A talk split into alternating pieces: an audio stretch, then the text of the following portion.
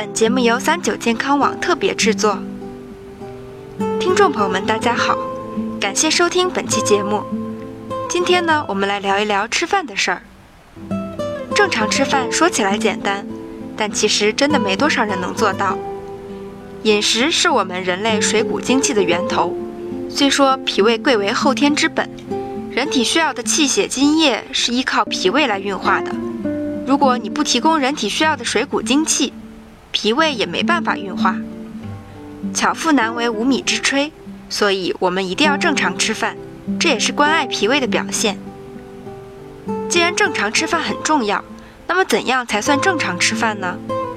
规律进食，细嚼慢咽，这就是正常吃饭。然而很多病都是因为这些问题没重视而导致的。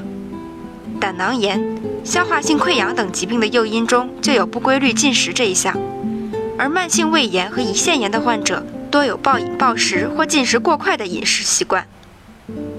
规律进食包括定时定点和定量吃饭两个内容。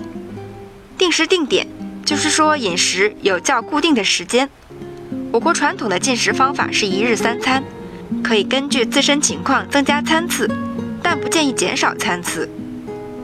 定量指的是进食最好饥饱适中。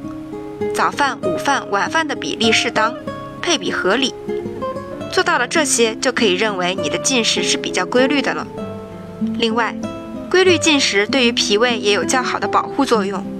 饥饱适中、恰到好处的饮食，脾胃才可以承受。而且有规律的进食，也可以让脾胃更好的配合，张弛有度，将食物消化吸收，变成水谷精微，然后有条不紊地运送到全身。而不规律的饮食会打断脾胃间的配合，引起脾胃失调，时间长了就会出现食谷不化、胃胀脾满的情况，从而损害人体健康。小贴士：大家都知道，酒喝多了伤身，还会导致酒精性肝病。